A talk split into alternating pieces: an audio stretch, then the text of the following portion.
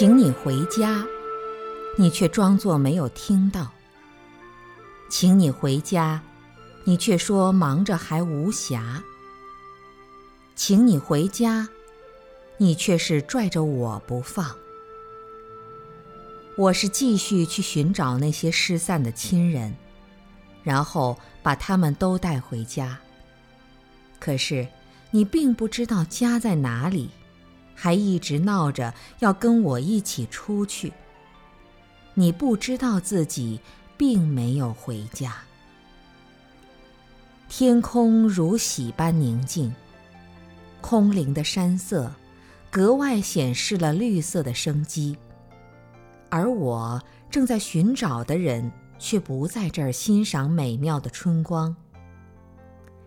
大自然给予的已经很多很多。谁能满足这清澈明媚的灿烂美景呢？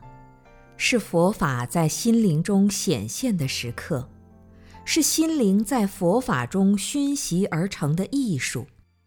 可是彼此就这样相处，就这样每次跌倒都会有人看着你，每次都因为不认识而不能把你扶起。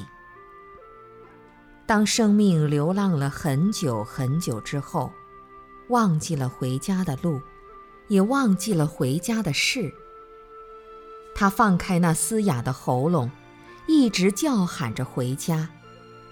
可是你看，你连声音都听不懂，那些天书一样的文字让眼睛都看花了，好像是一行行黑色的眼泪。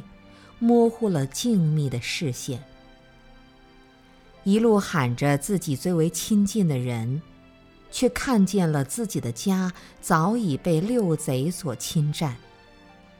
你是继续出去流浪，还是消灭敌人而安住于自己的家中？贼王对你的表现，让你隐隐约约感到自己真的很安全。从此。你就一直听信贼王的安排，欣赏着他为你编导的舞剧，一直到自己忘记了回家。你以为自己很会算计，总让自己过上快乐、更快乐的生活，却忘了这是贼王强占你的全部财富、家园的陷阱，只让你把戏演好。